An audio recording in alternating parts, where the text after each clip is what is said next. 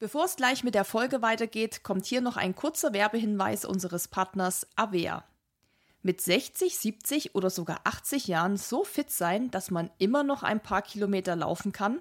Ich glaube, das wünschen sich bestimmt viele von uns.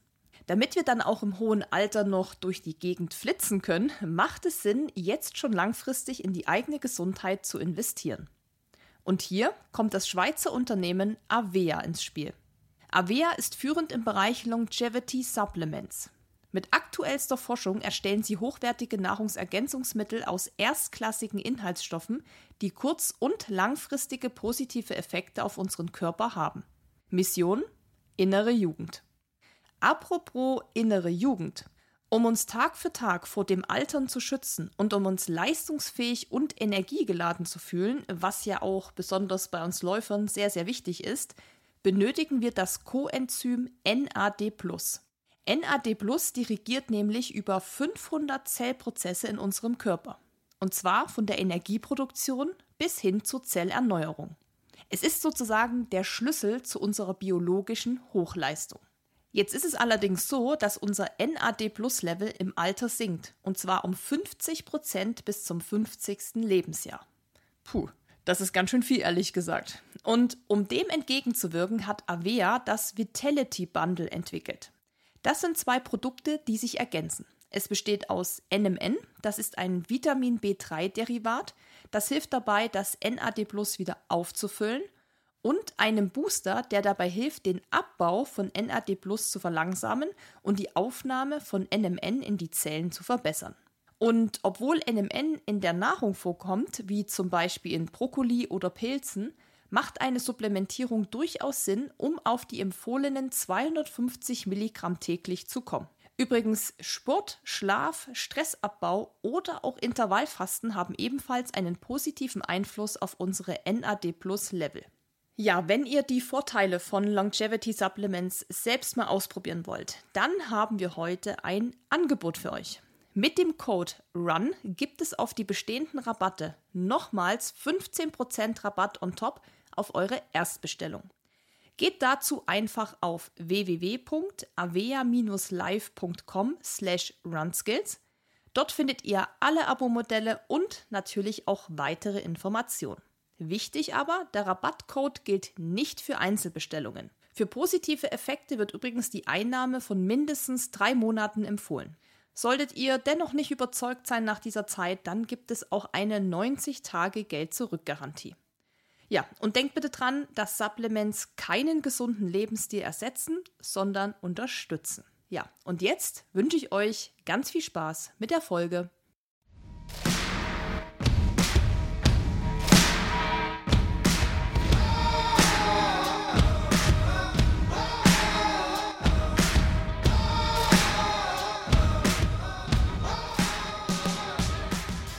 Hello, hello zusammen und schön, dass ihr wieder mit dabei seid und in eine neue Run Skills Folge reinhört.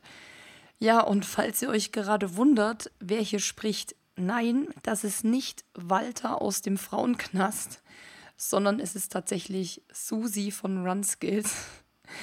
ähm, ja, meine Stimme ist gerade etwas in Mitleidenschaft gezogen worden, denn wir haben gerade die Europameisterschaften hier in München und da sind wir gerade fast jeden Tag im Stadion und ja, sind da einfach immer mittendrin, bejubeln die Leistungen der Athleten. Und es ist ja absolut krank, was da gerade in und um München abgeht. Und ja, wir sind sozusagen da hautnah mit dabei, wie eine Medaille nach der anderen geholt wird. Und ja, ich fieber das so krass mit. Ihr kennt mich ja von Insta-Story und so ich schreie da ohne Ende. Das nimmt mich so mit und ich freue mich so, dass das für die meisten so gut läuft. Und ja, deshalb ist die Stimme so, wie sie ist. Aber ich will euch mit dieser Euphorie heute in die neue Podcast-Folge einleiten, denn auch hier geht es nochmal um ein Großereignis. Und zwar spricht Dennis gemeinsam mit Eileen über den Challenge Rot und wie er sich darauf vorbereitet hat, spricht auch nochmal über diesen unfassbar heißen, aber auch genialen Wettkampftag und auch darüber, was gut und was vielleicht auch weniger gut lief. Außerdem nimmt euch Dennis ein wenig mit in seine Gedankenwelt, vor allem auch im Hinblick auf die Zeit nach Rot und wie er dann in ein kleines mentales Loch gefallen ist, was unter anderem auch mit den Problemen in seiner Leiste zu tun hat. Ja, da ist einiges passiert, würde ich sagen, in letzter Zeit auch bei Dennis. Und ich gebe jetzt einfach mal ab in die Folge mit Dennis und Eileen und wünsche euch ganz viel Spaß mit der neuen Podcast-Folge. So, wunderbar. Hi Dennis, lang nicht mehr gesehen. Wie geht's dir? Hi Aline, ja, lang nicht gesehen und lang nicht gehört. Äh, mir geht's dementsprechend eigentlich gut. Die Sonne scheint. Wir nehmen hier eine, glaube ich, eine ganz coole Folge auf und natürlich könnte es besser gehen. Man hat so die kleinen Wehwehchen, da kommen wir später drauf, Mhm. aber grundsätzlich kann ich im Allgemeinen nicht klagen. Wie geht's dir? Ah, mir geht's auch gut. Ich habe jetzt äh, ein ganz ruhiges Wochenende vor mir und ich habe mich äh, sehr auf diese Folge gefreut, weil du hast sie ja schon gefühlt vor äh, drei Millionen Jahren mal angekündigt, sowohl bei mir als auch bei Instagram, so von wegen, da reden wir mal drüber. Und äh, Podcastaufnahme Work in Progress, äh, also eine ganz, ganz lange Teaserphase. Deswegen freue ich mich darauf, dass wir endlich ja die Zeit gefunden haben, uns zusammenzusetzen. Wir reden heute über äh, die Challenge Rot. Die hast du gemacht. Die war am 3. Äh, Juli, also schon ein bisschen her. Und vor allem reden wir auch über die Zeit danach, weil bei dir ist jetzt gerade ganz, ganz viel los. Du hast es gerade auch so ein bisschen angeteasert, paar WWchen hier und da. Du warst auch ein bisschen ruhiger bei Instagram. Dann kam ja irgendwann dieser Post auch von wegen, mm, ich struggle gerade, ich habe ganz viele Gedanken. Und äh, heute lässt uns ein bisschen daran teilhaben. Aber bevor wir dazu kommen. Ich wollte auch sagen, wir starten, glaube ich, mit einem kleinen Recap. Wir mhm. sind ja schon einige Wochen und einige Tage hinter Rot. Und ich glaube, mit genügend Abstand kann man das eigentlich sehr gut und neutral betrachten, was war gut, was war schlecht. Und da freue ich mich auch riesig drauf, euch erzählen, wie ich mich so rot gefühlt habe und für, sage ich mal, nicht jeden Triathleten oder so, was rot für einen Triathleten bedeutet, glaube ich. Das ist auch, äh, das wollte ich auch so hier hervorheben. Also Challenge Rot ist äh, eine Triathlon-Veranstaltung, Langdistanz, kann man auch als Staffel machen aber du hast beschlossen, das ganz alleine zu machen. Triathlon Langdistanz sind 3,8 Kilometer Schwimmen, 180 Kilometer Radfahren und wenn das nicht genug ist, läuft man danach noch einen kompletten Marathon von 42,195 Kilometer.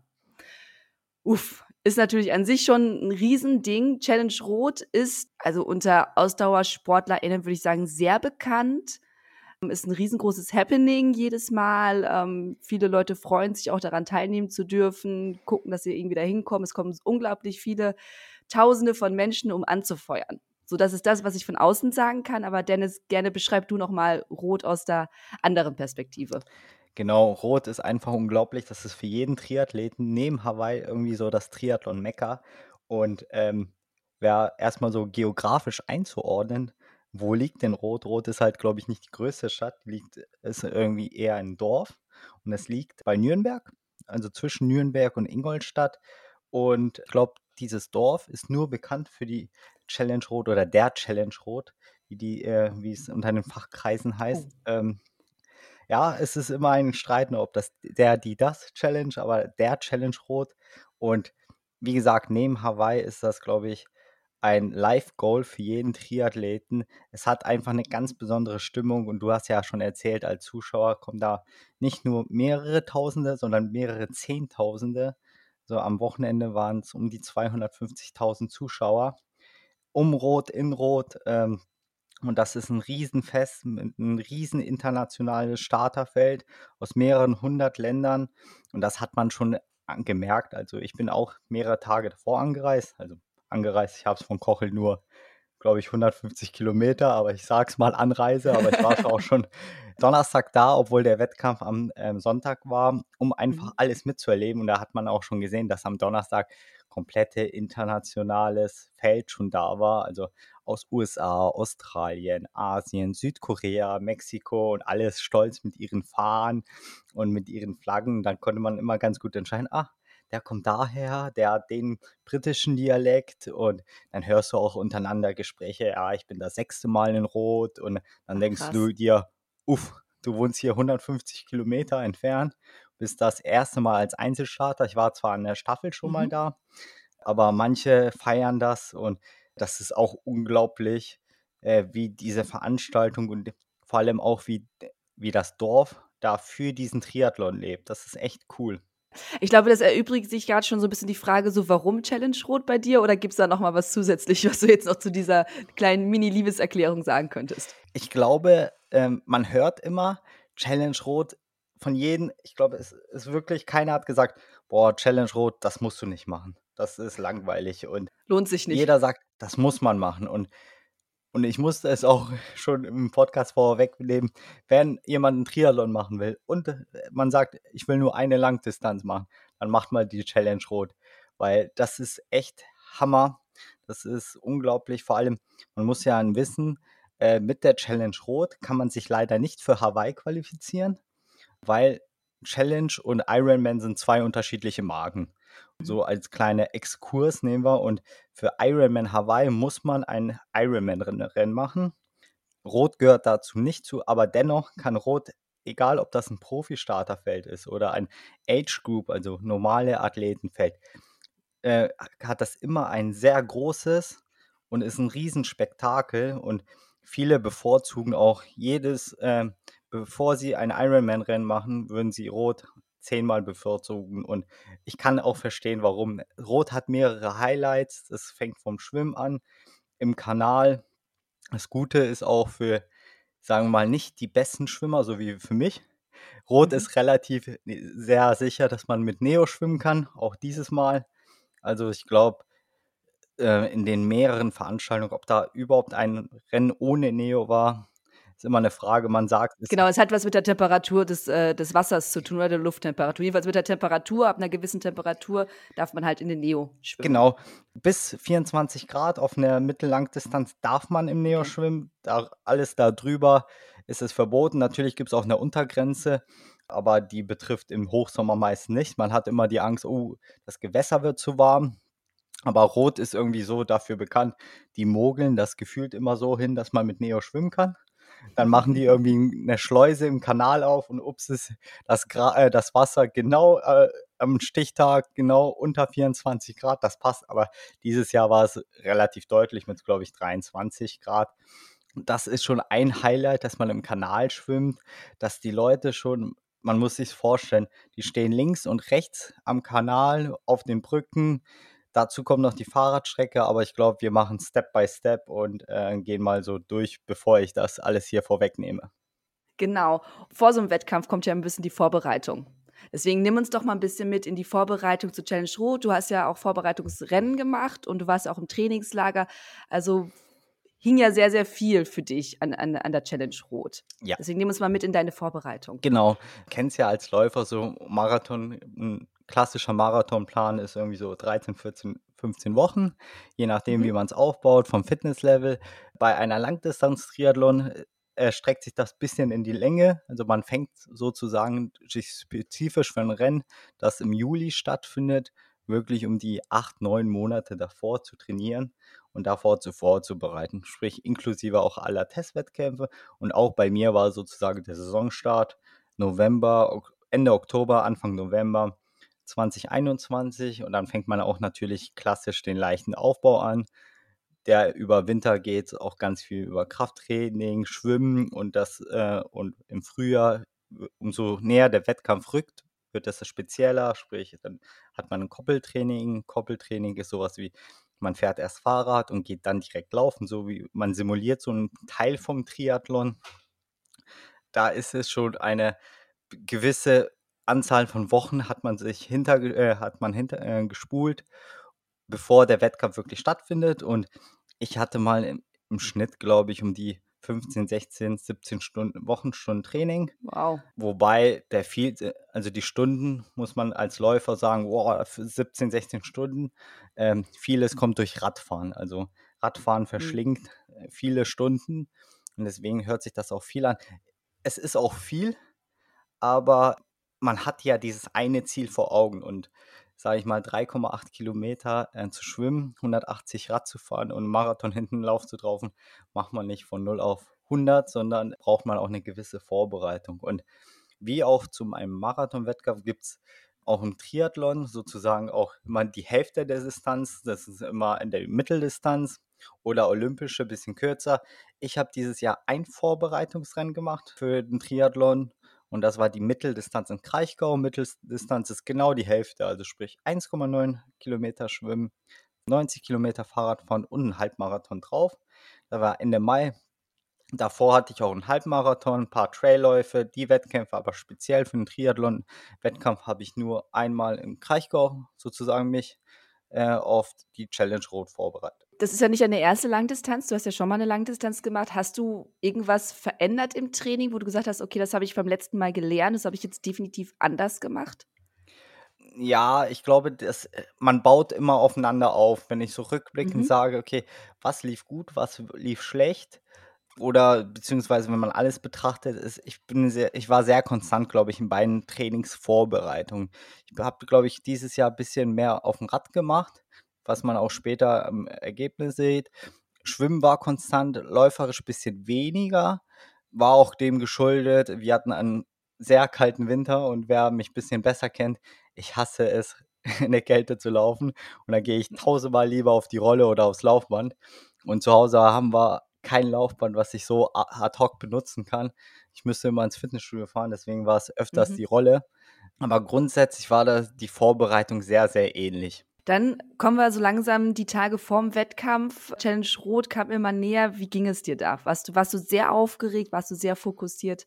Was ist da in dir losgegangen? Ja, wie du schon bereits erwähnt hast, war das auch meine zweite Langdistanz. Und mhm. wie ich schon bereits erwähnt habe, bin ich schon ja am Donnerstag angereist. Und komischerweise ich war wirklich sehr entspannt. Also ich war sehr entspannt.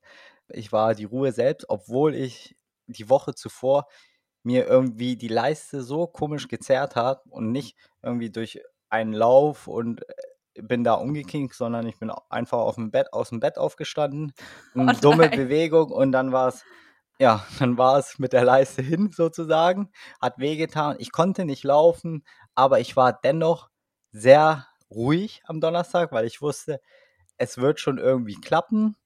Mhm. Und äh, ich habe mir dann immer positiv angesprochen, hey Dennis, auch wenn du jetzt nicht läufst, so, sage ich mal, ausgeruht, läuferisch ausgeruht warst du noch nie, also kannst nur gut werden. Das habe ich mir immer so positiv in den Kopf geredet. Das Gute war, ich war relativ früh da am Donnerstag. Ich bin noch einmal die Radstrecke davor abgefahren. In Rot ist die mhm. Radstrecke mhm. zweimal 90 Kilometer, also können, kann man sie relativ gut abfahren und muss nicht gleich auf einmal alle äh, die kompletten 180 Kilometer mhm. fahren, und, ähm, sondern nur die Hälfte. Die bin ich natürlich auch in der Vorbereitung einmal äh, so abgefahren, weil ich glaube, wenn man einen Triathlon macht und wenn jemand es wirklich drauf anlegen will und die Strecke ein bisschen schwieriger ist, sprich man Abfahrten hat etc., lohnt sich auf jeden Fall die Abfahrten sich mal anzuschauen und zu wissen, wie muss ich die Kurven nehmen. Man fühlt sich halt einfach sicherer und das mache ich eigentlich auch immer, habe ich auch auf der Mitteldistanz gemacht, dass ich wenigstens diese schwierigen Sachen von Fahrentechnischen, dass ich da sicher durchkomme und nicht mit den Händen die ganze Zeit an der Bremse bin und mhm. einfach mhm. Angst habe, weil das macht keinen Spaß. Sprich, ich bin Donnerstag hingefahren und aber eigentlich auch mit, den, mit der Hoffnung, dass ich Donnerstag schon einschwimmen kann im Kanal, weil Schwimmen ist meine, ja, meine, sage ich nicht mal, ja doch Hassdisziplin oder Angstdisziplin.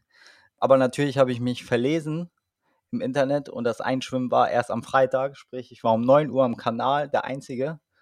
Und dann dachte ich mir, okay, jetzt bist du hier so früh, dann machen wir gleich die Radrunde. Also dann fiel das Schwimmen sozusagen aus. Hab die mhm. Radrunde gemacht am Donnerstag, danach die Unterlagen abgeholt und ja, am Donnerstag ist es noch alles sehr, sehr entspannt gewesen. Und mhm. ja, Corona ist ja nicht vorbei, also war es auch ganz cool, dass es so entspannt war.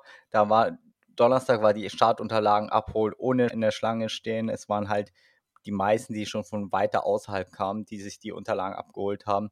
Und ich kam zwar nicht von weiter außerhalb, aber habe mich gefühlt wie einer von weiter außerhalb und habe natürlich auch dann Donnerstag die Chance genutzt, äh, die Unterlagen abzuholen.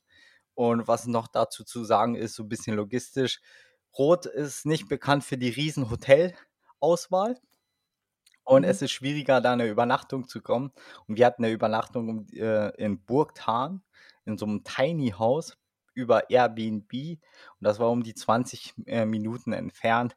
Also war es noch human, Aber Mhm. im Worst Case, das ist auch das Coole an Rot, deswegen feiern die Leute auch Rot, man kann sich so ein Homestay erfragen. Sprich, dann schläft man bei einer privaten Person in Rot und die Leute bieten das an. Das ist auch so, glaube ich, auch fast einmalig, dass auch die Mitbürger oder die Miteinwohner für Rot leben, dass sie sozusagen ihr Bett freigeben und sagen, hey, lieber Athlet, schön, dass du da bist. Hier hast du mal zum Schlafen, hier, äh, wir versorgen dich. Das ist auch einmalig, aber wir haben das nicht gebraucht. Mit wir meine ich auch Susi damit. Susi hat mich natürlich auch Mhm. begleitet. Und das war sozusagen der Donnerstag, war einfach die Radrunde, Startunterlagen abholen und sehr alles entspannt, alles einchecken. Freitag hingegen konnte ich dann aber schwimmen. Das war das Gute. Dann war Freitag das Einschwimmen sozusagen im Kanal und eigentlich meine Angstdisziplin. Aber Mhm. komischerweise lief das so gut. Es lief wie am Schnürchen. Also ich hatte noch nie so ein happy Gefühl beim Einschwimmen beim Rad. Susi hat mich da auch begleitet und ich wollte eigentlich nur so um die 20 Minuten, aber ich habe mich so im Wasser wohl gefühlt. Ich so, ja, Temperatur passt, die Leute passen, es ist ein Kanal, das ist halt super angenehm. Zwar ist das Wasser trüb ohne Ende, ist halt nicht Mhm. so äh, Hawaii, glaube ich, so Karibik-Flair, aber es ist halt ein sehr entspanntes Wasser und ich hatte auch nie dieses Panikgefühl. Und da habe ich mich echt gut gefühlt. War noch eine kleine Runde Radfahren, aber nicht mehr die große Runde. Und der Freitag war auch sehr entspannt, weil wir Mhm. haben auch Freitag bewusst die Menschenmassen gemieden. Also aufgrund von Corona und sowas. Ich Mhm. hatte ja meine Unterlagen, ich hatte nicht den Need, äh, nochmal die Startunterlagen abzuholen. Und man muss auch wissen, dass der Wasserstart oder der Schwimmstart um die 10 Kilometer von, sage ich mal, von dem Eventgelände entfernt ist. Aber Mhm. Okay. auch in, das ist ein Heuberg, also in Hippolstein, Hippolstein-Heuberg, ist auch beim Schwimmstart schon mega viel los. Die ganze Region le lebt Triathlon und man merkt auch überall, okay, hier ist Triathlon. Und das ist halt das Besondere, dass es wirklich diese Region ist, die dahinter steht. Und auch am Freitag war ich sogar noch entspannter, weil, wie gesagt, das Schwimmen lief. Ähm, bis dato war ich, glaube ich, auch nur kurz mal laufen mit Susi, fünf Kilometer. Mhm. Und dann war immer auch der Spruch, ja, es läuft sich irgendwie raus. War auch nur ein 5-Kilometer-Lauf, war ganz okay. Ich habe nichts Wildes gemacht, um einfach Sachen zu, um meinen äh, Fuß zu schonen und hat auf die Worte ge gehofft, ja, es läuft sich schon raus. Das war sozusagen der Freitag, auch sehr entspannt. Und dann kommen wir auch gleich zum Samstag. Mhm. Und der Samstag war wie ein jeder normaler Pre-Race-Triathlon-Tag ist es meistens, man versucht nochmal alle Disziplinen mal kurz zu simulieren. A 20 Minuten, sprich 20 Minuten Schwimmen, 20 Minuten Radfahren, 20 Minuten Laufen mit paar Spitzen. Das ist so dieses übliche. Triathlon-Warmmach-Programm für einen Wettkampf.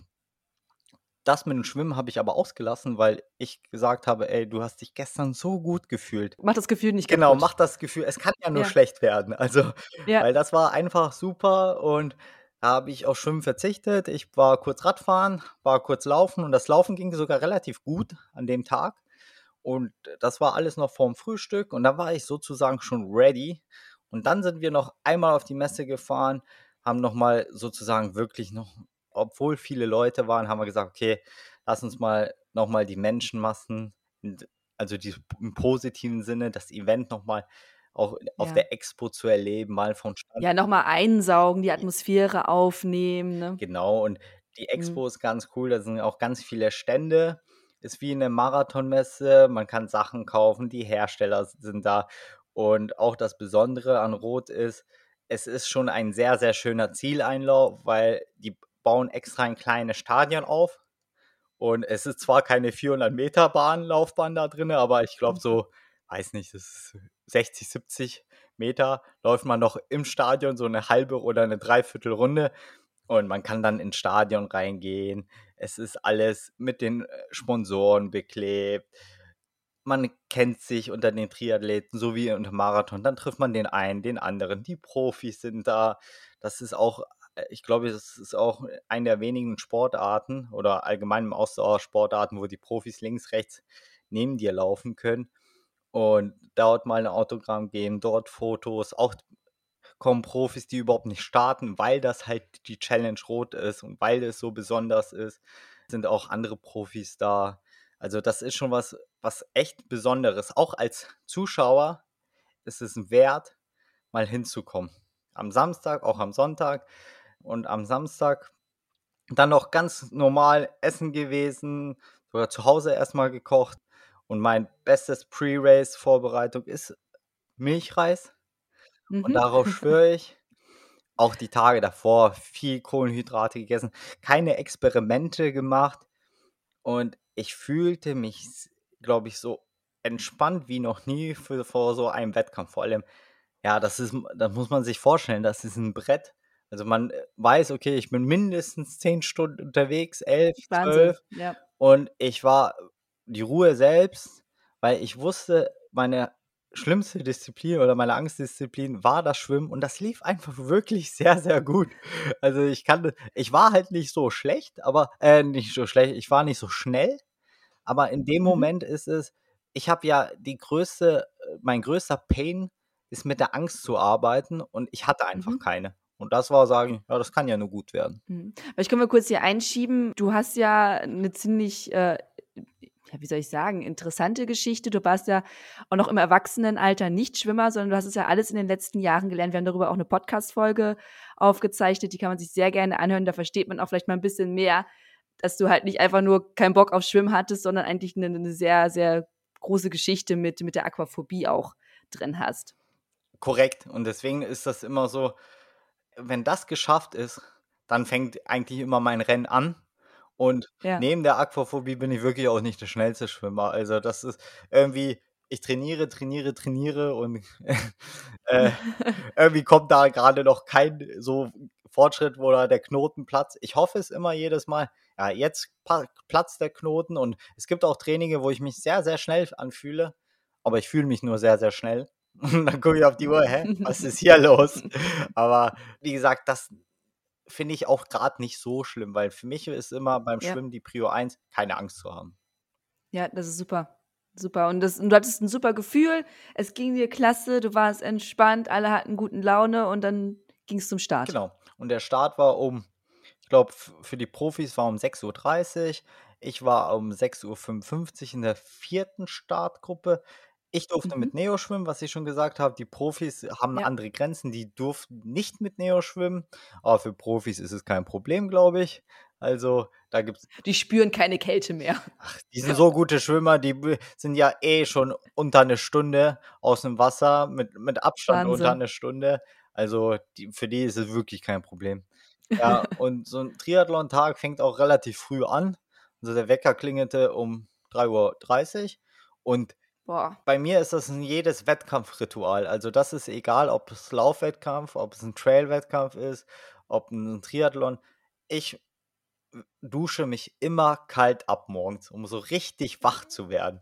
Also das ist so ein Ritual, was ich sage, okay, äh, man, ich muss unbedingt duschen und ich muss auch unbedingt kalt duschen und dann weiß ich, okay, jetzt kann der Tag starten auch um 3.30 Uhr ist es so. Und da hat noch Susi geschlafen, dann äh, in Ruhe Kaffee getrunken, etwas gefrühstückt, echt nicht viel. Und man frühstückt auch beim Triathlon das gleiche wie beim Marathon. Also alles, was leichte Kohlenhydrate, was Energie liefert, was nicht auf dem Magen liegt. Also Toastbrot, Honig, Marmelade und kein Gemüse, kein. Äh, keine Quark Bowl. Keine Bowls, genau. Also alles, was schnelle Kohlenhydrate, also grundsätzlich alles, was ungesund ist, oder mhm. äh, zieht man sich sozusagen rein. Und beim Triathlon oder allgemein bei Wettkämpfen, die über eine sehr lange Dauer äh, dauern, ist es halt verdammt wichtig, mit seinem Energiehaushalt auszukommen. Und da kommen wir auch später äh, dazu. Noch dazu vorzusagen, am Samstag natürlich, es war auch der Rad-Check-In, also mein Rad war schon Stimmt. am Eventgelände. Dennoch war noch nicht die Verpflegung auf dem Rad. Sprich, die Verpflegung habe ich mir dann auch am Sonntagmorgen noch angemixt Und das ist bestimmt auch interessant, was ich so alles mitgenommen habe. Ja, das wäre jetzt meine nächste Frage gewesen. Genau. Ich hatte insgesamt auf dem Fahrrad 1,5 Liter Flüssigkeiten in drei Flaschen. Also Mhm. um die irgendwie 0,6, zwei 0,6er Flaschen und eine 0,5er, so in dem Dreh. Und Mhm. in zwei davon hatte ich zweimal 320er Morten Hydrogel. Das sind 80 Gramm Kohlenhydrate, glaube ich. Pro Flasche müssen das sein. Äh, pro Päckchen. Davon hatte ich, glaube ich, äh, jeweils zwei drinne und noch eine Packung äh, hinten, also in meiner dritten Flasche. Also sprich, alle Flaschen waren schon mit Hydrogels und ich hatte, glaube ich, schon auf dem Fahrrad, allein wenn man das schon zu, zusammenrechnet, äh, 1500 Kalorien. Äh, so um so eine Hausnummer zu, äh, zu nennen. Das ist, das ist viel, ja. Ja, das ist Das essen manche am ganzen Tag. Genau, das ist äh, ne, fast eineinhalb Pizzen. Äh, einfach nur in Form von Zucker. Und dazu kommt natürlich, hatte ich noch, noch Gels mit ähm, Mhm. auf dem Fahrrad. Und es ist halt auf dem Fahrrad sehr, sehr wichtig, dass man sich im, auf dem Fahrrad sehr viel versorgt, weil am Laufen wird es schwer zum Versorgen. Und wie gesagt, das, was man Und beim Schwimmen geht das ja auch nicht. Du kannst Genau. ja im Schwimmen nicht äh, schwimmen, schwimmen, schwimmen, ich pfeife mir mal ein Gel rein. Richtig. Man startet schon, äh, bevor man aufs Rad geht, schon mit einem Defizit. Und ich Mhm. glaube, allein zu der Ernährungsstrategie können wir auch mal eine Folge machen und da Ja, auch, gerne. auch die, äh, genauer eingehen, wo ich genau die Zahlen habe, sage, okay, was muss man beachten, wenn man eine Stunde schwimmt, wie viel Kohlenhydrate man da schon verbraucht, mit was für ein Defizit eingeht. Das ist so ein komplexes Thema und ich glaube, ich bin auch von Jahr zu Jahr schlauer in dem Aspekt geworden und wie wichtig eine Versorgung ist und wie wichtig man mit einem gut versorgten Körper den auch den Mann mit dem Hammer entkommen kann, sozusagen, Mhm. ähm, teilweise. Aber nichtsdestotrotz war am Sonntag erstmal auch kurz zum Fahrrad noch gehen, die letzten Checks machen, den Reifen nochmal aufpumpen auf den richtigen Druck, weil den Tag davor, als wenn man das Rad abstellt, nimmt man auch meistens auch schon mal die Luft ein bisschen raus. Es war auch sehr, sehr heiß. Also wir hatten, glaube ich, 36, Ah, okay. 35 Grad und man hatte auch immer Angst, dass durch die Hitze, das kommt schon, üb äh, kommt schon vor, dass die einfach die Schläuche platzen, weil sich die Luft ausdehnt. Deswegen ist es so eine klassische Sache, okay, am Samstag lässt du nochmal Luft raus und am Sonntag pumpst du nochmal nach, gehst nochmal durch die Wechselzone, prägst dir die Wege ein. Also dieses wirklich das Klassische und das macht auch jeder Athlet. Auch die Profis stehen da. Da sie- sieht man auch sehr viele Kamerateams und ich finde es immer so krass, wenn du so ein Profi bist, da bist du ja kurz vorm Start. Die sind ja noch angespannter als einer selbst. Mhm. Und dann hast du noch irgendwie 10, 15 Fotografen, die jeden Handgriff von dir beurteilen, fotografieren und dass du einfach da keine Am besten noch ein Interview wollen. Genau, kurz vorm Start noch ein Interview und fragen, hä, warum machst du das? Und das ist schon ein ganz, schon ein ganz besonderer Moment. Ich glaube, manche Profis sind da total cool. Also ich glaube, so äh, Jan Frodeno war auch da, der kam aber relativ spät. Manche sind relativ früh da an der Wechselzone. Die Wechselzone macht immer so eineinhalb Stunden vorm Start auf. Also Profistart war um 6.30 Uhr. Ich glaube, um 5 Uhr Mhm. hat die Wechselzone aufgemacht. Sprich, ähm, dort konnte man schon sich sozusagen sein Fahrrad fertig machen. Und auch natürlich auch sein Radbeutel auch richtig dahin legen, wo der Radbeutel hingehört, wo, zu deiner Startnummer. Weil man nach dem Schwimmen man sich ja auch umziehen muss. Das ist das Gute beim Triathlon. Man fängt ja mit Schwimmen an. Also man hat einfach keine irgendwie warme Kleidung davor, weil der Neo wärmt dich ein davor.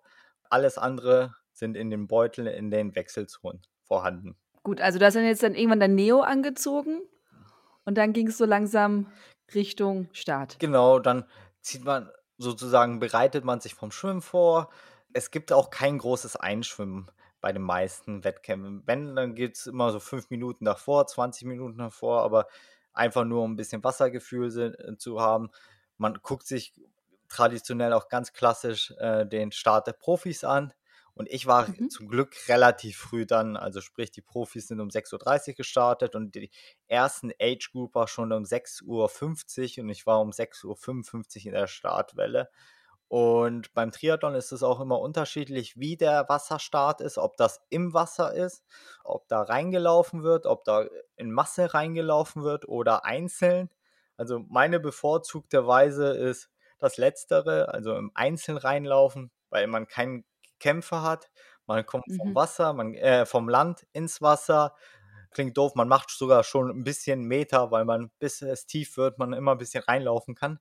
Ist immer ganz gut. Dann hat man vielleicht nicht 3,8, sondern 3,7. Man muss jeden Meter kämpfen.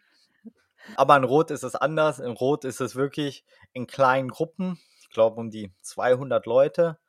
Aus dem Wasser direkt hinaus wird gestartet. Also dann ist so eine Leine zwischen Booten gespannt und wenn es losgeht, wird die Leine so hochgehoben und man schwimmt da unten durch. Ist, sage ich mal, für einen jemanden, der ein bisschen Angst hat vor Schwimmen oder vor Wasser, ist das nicht der idealste Start, weil man Mhm. muss sich's vorstellen, wenn der Startschuss fällt, äh, siehst du nur noch äh, Hände, Wasserspritzer, arme Füße. arme Ne? Füße, richtig atmen geht nicht und du hoffst, dass du keine Schläge abkriegst, dass du keine Mhm. Fußtritte im Gesicht hast. Also das ist, hat schon ein bisschen mit Kämpfen zu tun.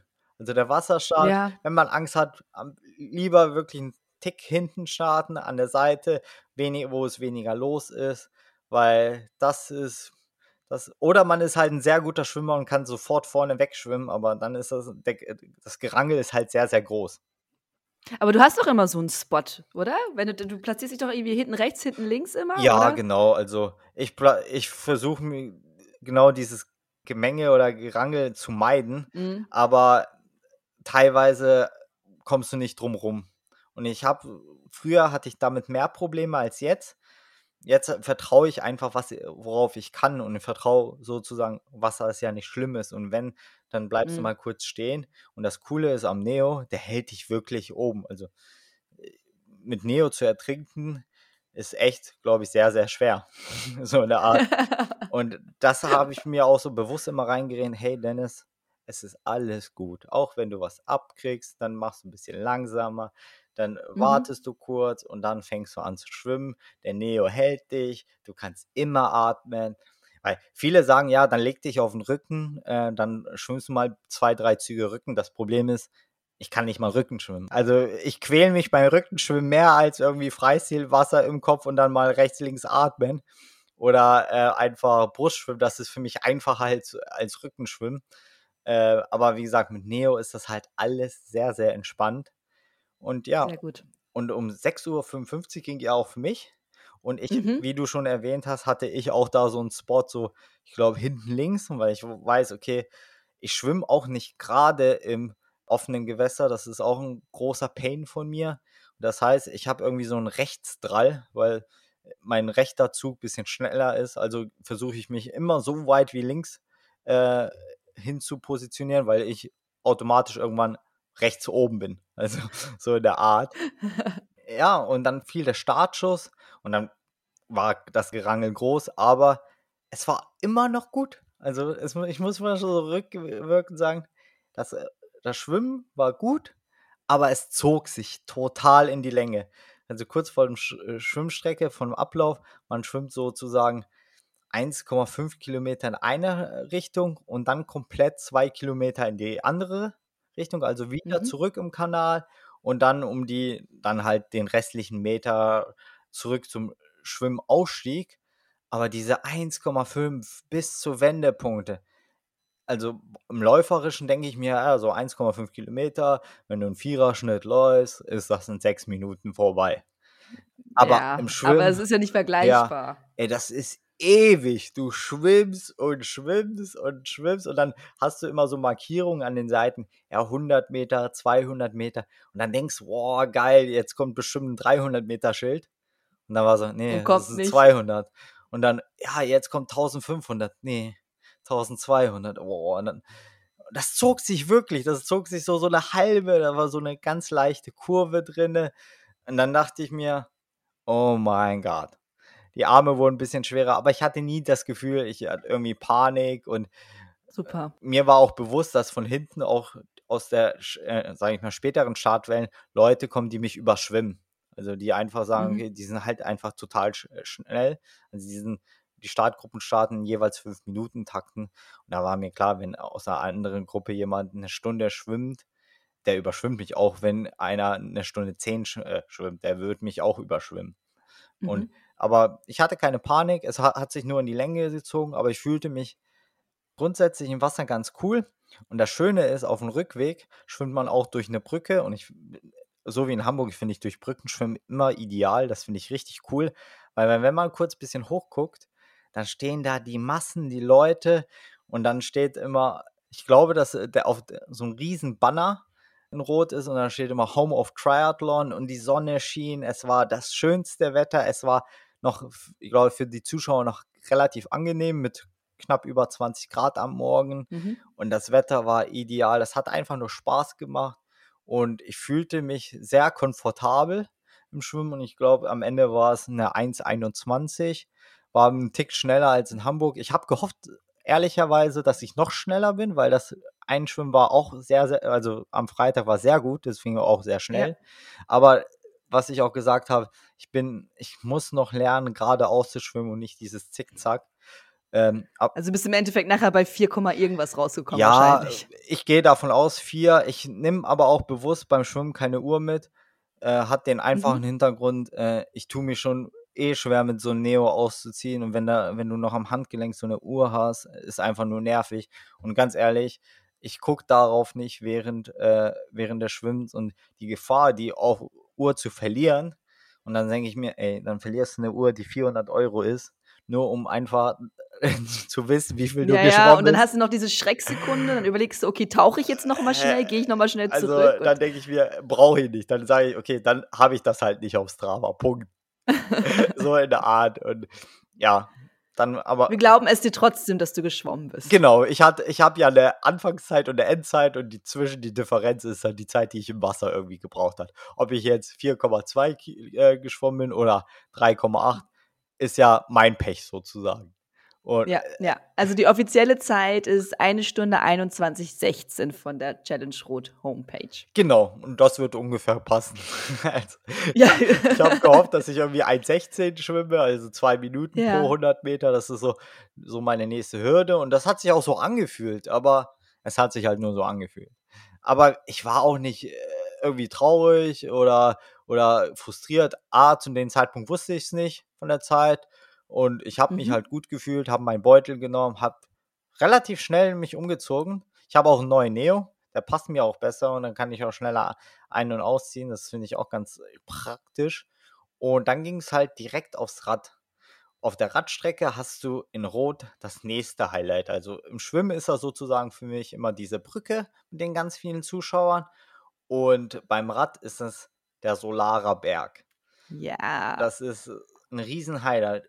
Wenn man den vorher abfährt, denkt man: „Was ist das für 'n Hügel?“ Also, Solarer Berg hört sich so an wie, ja, ich fahre gefühlt die Zugspitze hoch mit Mhm. Serpentin und so was. Äh, aber ganz nüchtern betrachtet ist das 'n bisschen längerer Hügel, der nicht so krass steil ist. Da gibt's 'n anderen Anstieg in Rot, der nach von Greding aus.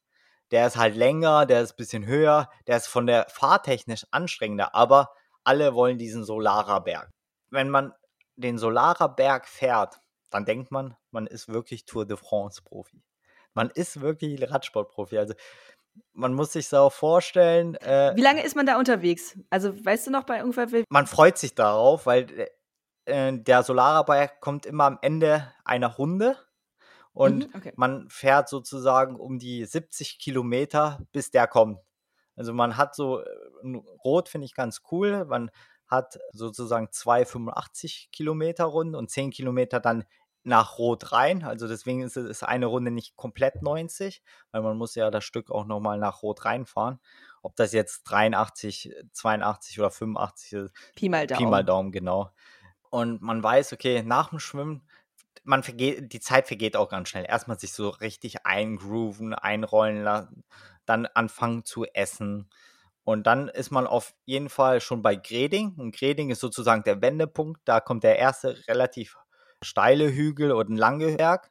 Aber dann hat man schon 40 Kilometer und dann ist man schon auf dem Rückweg. Und dann sagen die, okay, jetzt noch 30 Kilometer und dann kommt der Solare Berg. Und dann, und wenn man es nicht weiß, wie das ist, dann freut man sich umso mehr. Dann so, ey, das wird bestimmt cool, das wird bestimmt cool. Man redet sich so ein und manche denken sich, ey, wie kann man das ohne Musik so lange fahren? Also man fährt ja auch eine Weile und im Schwimmen hat, hast du ja Mhm. auch keine Unterhaltung. Und ich finde es aber allgemein, ohne Musik finde ich das auch angenehm. Ich finde es auch ein Unding, wenn Leute, vor allem beim Marathon, beim Traillaufen erst recht, mit irgendwelchen Stöpseln in Ohr laufen. Äh, Im Wettkampf ja, allgemein. also äh, geht gar nicht. Also vor allem im Trailrunning und beim Marathonlaufen und naja, aber das ist ein anderes Thema. Ich glaube, da gibt es auch Ja. zwei Leger. Und dann freut man sich so ab Greding, weil man hat schon so den ersten Berg geschafft, die erste Riesenanstrengung hoch. Dieser Solarer Berg. Man kommt da an, da stehen 100.000 Leute mit diesen Dingern, diese Luft, ich weiß wie, nicht, wie die heißen, die man so aneinander klatscht. also diese beiden Luftröhren, Genau, die man so klock, klock, klock. Genau, Mhm. die Röhren.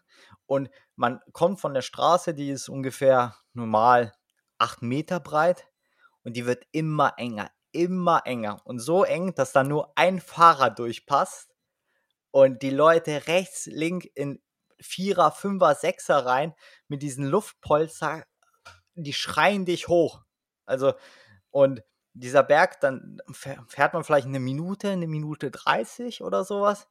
Laktat geht, egal wie du willst, Laktat geht auf 18 hoch. Also, weil das spürst du dann auch nicht. Du spürst erst, wenn du wieder ins normale Fahren kommst, du so, boah, das war jetzt anstrengend, aber diese Emotionen, alle peitschen dich da hoch und das ist Hammer. Also, das ist, ich glaube, das ist wirklich einmalig, weil das ist, wenn man sich so ein bisschen Bilder von Tour de France anguckt oder so, wenn die so Alpe d'Huez hochfahren, sind, sind ja auch die Fans immer ganz eng und schreien dich an und so ist das in Rot auch. Und Mhm. das ist richtig cool. Und äh, die erste Runde ist natürlich noch schöner, weil in der ersten Runde noch mehr los ist. Dass es auch neu ist, ne? Das ist ja. Ja, auch die Profis sind da erst nur einmal durch. Man muss halt sagen, wenn die Profis zweimal da durch sind, fahren die meisten schon natürlich in die Stadt, um die Profis beim Laufen zu gucken. Sprich, Mhm. äh, du startest ja dahinter, aber die erste Runde hast du immer noch diese volle emotionale Stimmung. Und das Coole war, meine Eltern haben mich auch besucht, sind hingefahren extra nur für den Sonntag, um auch mal rot zu erleben, mich anzufeuern. Und da war auch der erste Moment, wo ich meine Eltern so gesehen habe. Und man Ach cool, die hast du ja auch in, der- in der Masse gespottet. ja, genau. Man kann ganz gut die spotten, weil man nicht so schnell ist. Also man fährt ja einen Berg hoch. Man fährt ja nicht Stimmt. irgendwie 40 km/h oder Berg runter. Man fährt. Anstrengung ist wie 100 km/h fahren auf gerade Ja, Strecke. Aber man fährt, man fährt irgendwie nur 13, 14, 15 km/h hoch. Und dann merkst du und dann hörst du auch den Namen, auch durch den Helm, auch durch die Leute. Und das ist einfach cool. Und ich habe jeden da wahrgenommen. Ich habe Susi, ich habe Markus, ich habe Heiko wahrgenommen, meine Eltern habe ich wahrgenommen, auch Bekannte wie Christina, Dennis, die auch einfach da waren, aber die auch einen angefeuert haben, Mhm. die erkennen auch jemanden. Okay, jetzt kommt der an, der und die peitschen dich da hoch.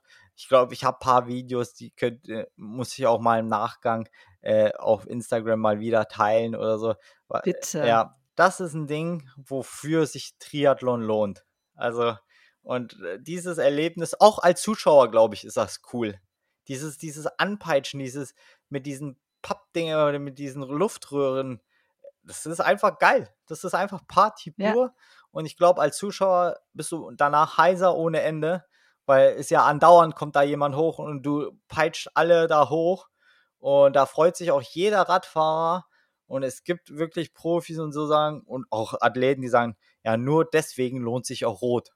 Und das ist äh, Kann ich, kann ich mir sehr gut vorstellen. Genau. Dann hast du sozusagen die erste Runde vorbei. Manchmal denkst du, boah, jetzt kommt auf die zweite. Aber zweite Runde Mhm. startet wie die erste. Man sagt sich, okay, jetzt verpflege ich mich mal wieder richtig ordentlich. Dann kommt wieder Greding. Greding ist dieser harte Berg. Und man hat auch in, die, in den Dörfern immer Hotspots. Also ist ja nicht so, dass nur es den Solarer Berg gibt, sondern auch in Greding ist schon Party, wie man es beim Laufen auch kennt. Nur der Mhm. Solarer Berg ist halt so wirklich hot, hot, Das hot, Highlight. hot, hot Spots. Ja.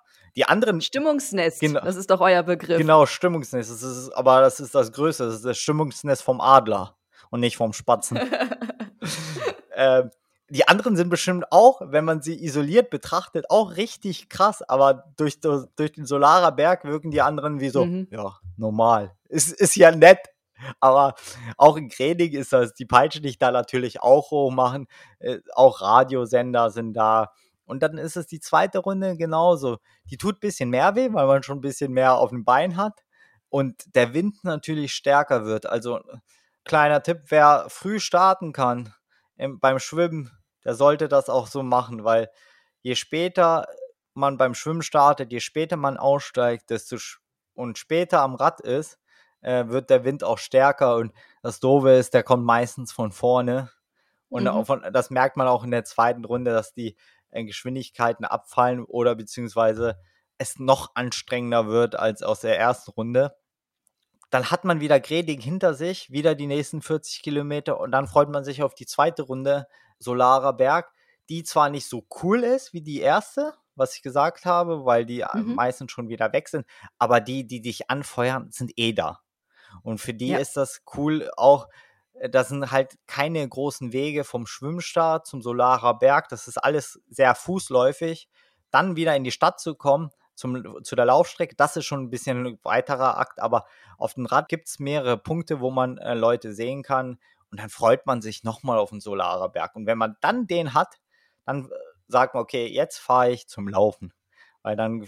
fährt man nur noch irgendwie 15, 16 Kilometer und Richtung Laufzone. Okay, also du bist voller Glückshormone, voller Adrenalin und auch voller Laktat ähm, vom Fahrrad aufs Laufen umgestiegen und warst völlig guter Dinge. Oder wie ging es dir da? Oder war es erstmal so ein kurzer, oh, okay, durchatmen und jetzt weiter? Wie, wie hast du dich da gefühlt? Eher den, den ersten, also vor allem, das ist auch Mhm. meine zweite Langdistanz. Ich habe auch kein Wattmesser und so. Ich fahre auch sehr viel mit Gefühl und was auch ganz Mhm. okay ist, vielleicht auch mal über meinen Pace, aber ich race einfach. Ich, ich habe einfach Spaß und, äh, und ich bin, glaube ich, in letzter Zeit auch der Typ geworden, der sagt, okay, ein bisschen mehr Risiko eingehen und dann gucken, was hinten rauskommt, weil ich habe Bock zu racen, ich brauche keine irgendwie Platzierung.